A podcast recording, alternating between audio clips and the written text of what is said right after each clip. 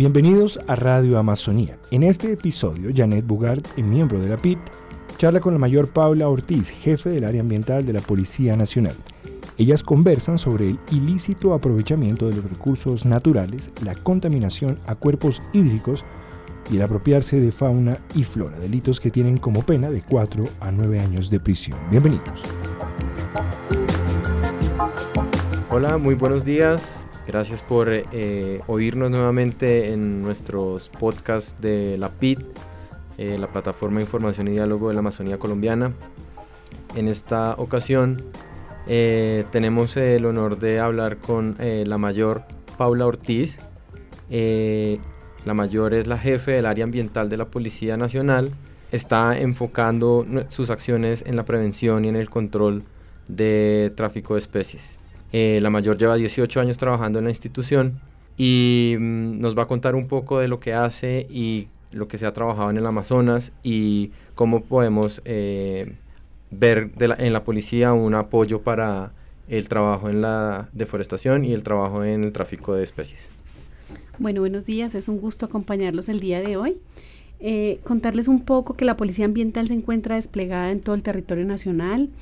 Em, trabajamos dos líneas de acción, la línea de prevención eh, y la línea de control.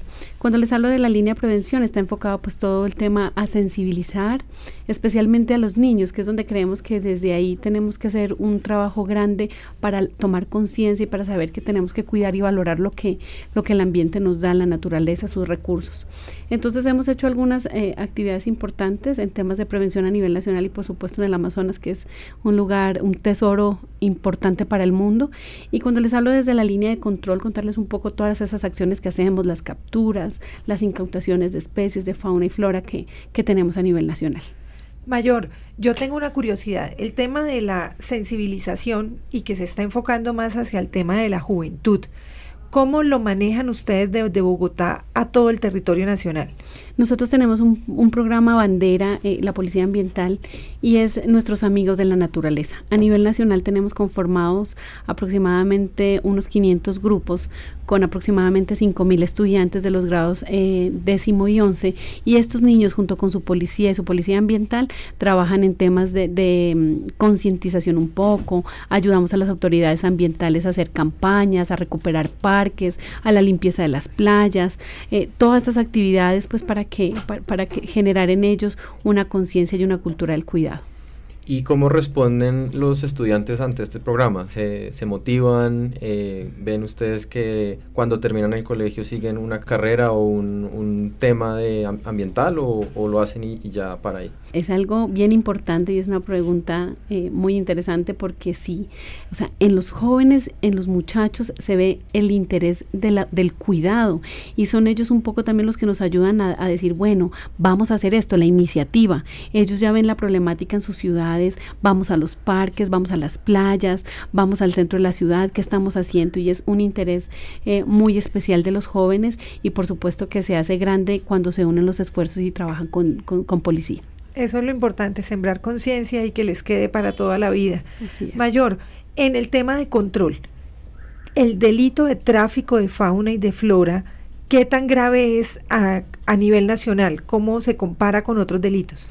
Bueno, este, este delito es uno de los que después del tráfico de drogas es el segundo más lucrado. Entonces lo establece nuestro Código eh, Penal en su artículo 328 en el ilícito aprovechamiento de los recursos naturales, bien sea fauna, bien sea flora, bien sea contaminación a cuerpos hídricos, al aire y demás, el apropiarnos, el tener alguna especie que no corresponda, eh, todo esto eh, pues hace que sea una pena, que sea un delito y es castigado en nuestro país. Las personas que se vean cometiendo estos delitos van de a nueve años de prisión. Entonces eso es de pronto lo que la gente no sabe y no conoce. Muchas veces por tener algo exótico, por tener algo inusual, por tener una guacamaya linda, entonces la voy a tener en mi finca y pues no conozco. Pero es que ahora ya, ya el desconocimiento no nos exime la responsabilidad. Entonces es bien importante que tomemos conciencia y eso hace la Policía Ambiental a nivel nacional diciéndole, oiga, si usted se apropia, si usted tiene, si usted consume algo inusual, algo exótico, algo que esté en vía de extinción, pues sencillamente va a tener este, esta pena.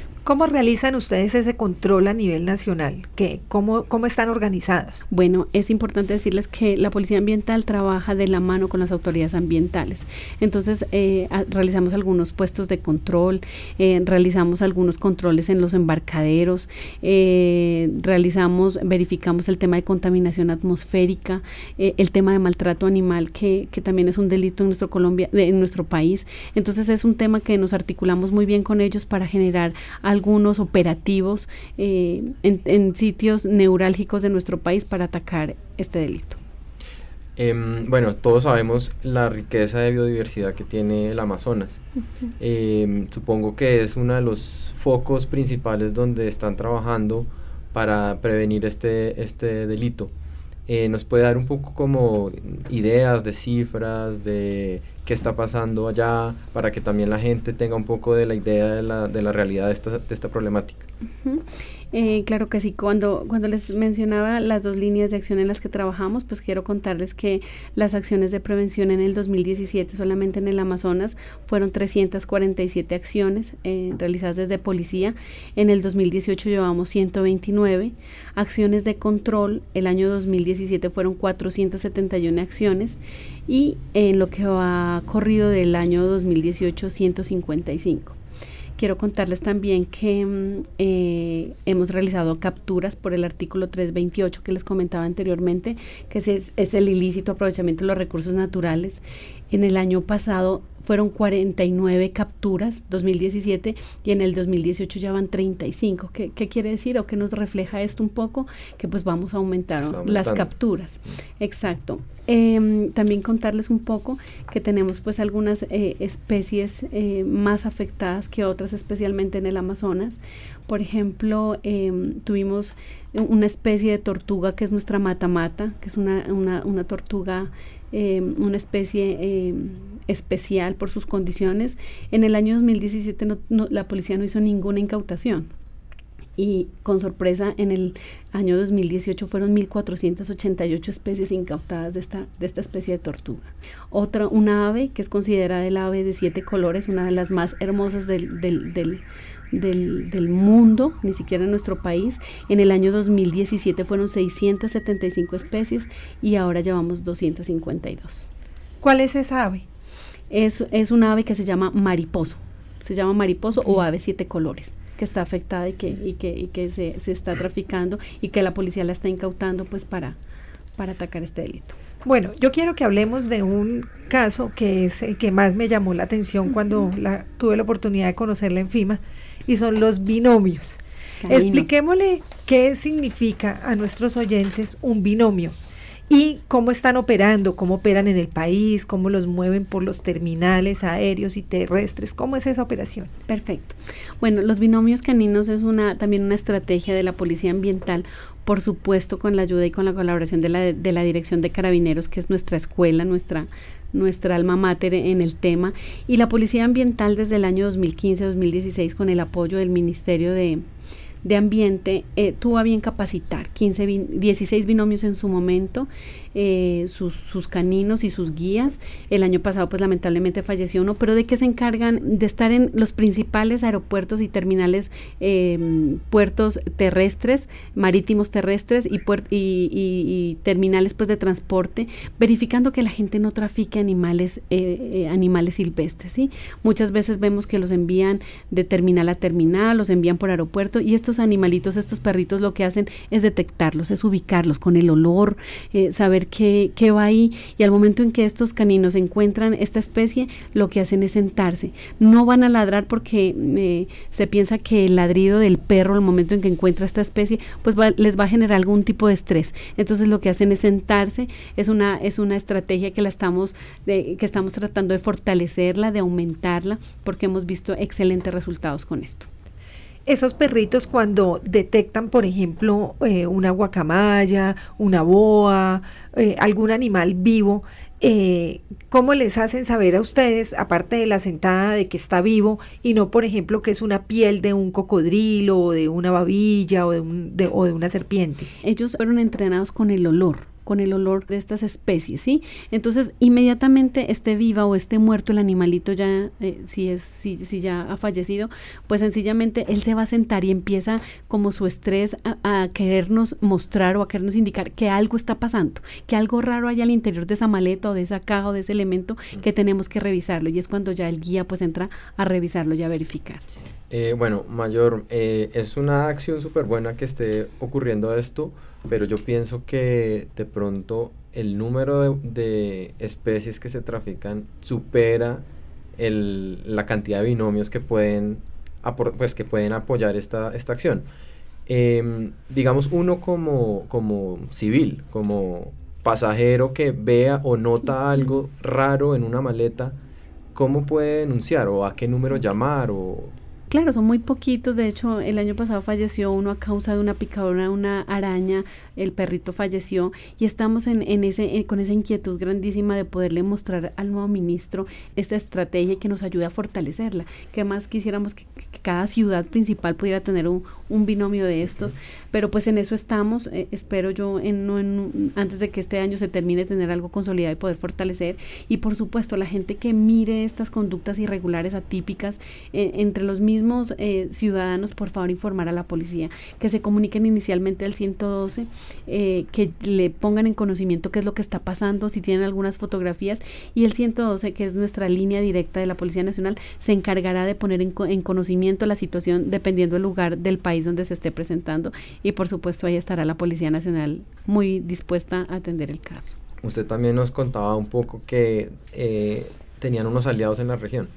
Eh, sí, nosotros tenemos eh, unos aliados estratégicos que son nuestros gestores ambientales, son los policías que prestan su servicio a la comunidad, los que están en, en relación en permanente con la comunidad y son ellos que, que, que, trabajan de la mano con nosotros en los municipios donde no alcanza a llegar la policía ambiental y en el evento en que algo se esté presentando ellos están capacitados y son idóneos en atender temas ambientales. Me quedó sonando lo de las fotos, porque ¿a, a dónde las mando? Si yo veo una pluma o veo... No, claro, nosotros tenemos también nuestro correo electrónico de la Policía Nacional, www.policia.gov.co, envían las imágenes, ponen la denuncia y allí hay una persona, pues es, son muchísimas personas que están atentos a recibir las denuncias a nivel nacional y ahí pueden eh, enviarlas y ya dispondrán el envío de esta información para la atención del caso. Bueno, Mayor Paula, pues le cuento que el nuevo ministro, Ricardo Lozano, es el presidente de la Junta Directiva de Fundación Natura. y nos encargaremos de hacerle llegar su inquietud. muchas gracias. Muchas gracias, de verdad. Estamos muy prestos a contarles qué es lo que todos los días hace la Policía Ambiental. A veces es un trabajo silencioso, pero que es un tema que tiene que fortalecerse mm, a no muy largo plazo para poder estar a la vanguardia de todo lo que pasa con nuestros, con nuestros recursos naturales y el ambiente. En el tema de tráfico de fauna, estábamos hablando de deforestación, que es nuestra principal misión desde la PIT. Nosotros queremos evidenciar que la Policía Nacional está trabajando para combatir este delito de tráfico de fauna porque el medio ambiente se ve afectado cuando le quitamos estas especies de animales de su ecosistema. Entonces, eso también contribuye a la deforestación. ¿Ustedes cómo ven este medio ambiente sin los animales o con los animales? No, pues es, es, terrible, es como que a ti te quiten tu casa de un momento a otro y quedaste abandonada en el, en el mejor de los casos y si no estarías muerto. Entonces, eh, diría yo que, que, que, la invitación es a cuidarlos, ¿no? O sea, uno no ve más allá los alcances que tiene la deforestación. La Dirección de Carabineros y Seguridad Rural trabaja permanentemente en, en el tema y estoy convencida que si nosotros generamos conciencia, si nosotros generamos cultura de pensar qué es lo que va a pasar en un futuro con nuestro ambiente, pues creería que las que las situaciones van a mejorar, que entiendan lo que les decía el tema del, delito en Colombia, el ilícito aprovechamiento de los recursos naturales, eh, ya tenemos capturas, ya hay gente que está siendo eh, castigada por este delito, entonces que, que, por favor las personas que están detrás de este delito que, que se pongan pilas porque la policía los está persiguiendo. Aparte del, del lorito que hablábamos y de la tortuga matamata, ¿cuáles son las especies que más se trafican? Mira, tenemos también las boas, tenemos los osos perezosos, tenemos eh, las tortugas, otra, hay muchas especies de tortuga que se están traficando y especialmente en el Amazonas que, que estamos con los ojos en, eh, puestos pues encima, los loros, las iguanas también son algunas de las especies que, que desde allá salen a diferentes partes del país y, y del mundo. Bueno, entonces el llamado es para toda la comunidad, que cuando vea estas especies fuera de su hábitat, es decir, en casas, en fincas, en, en, vehículos de transporte, llamen y denuncien al 112 de la policía. Así es, Janet, así es. Mayor Paula, muchísimas gracias por acompañarnos hoy en, en Radio Amazonía y en este podcast. No, a ustedes muchas gracias por la invitación y sepan que la Policía Nacional y la Policía Ambiental está presta todos sus requerimientos. Muchas gracias de verdad. Muchas gracias, Mayor. Thank you.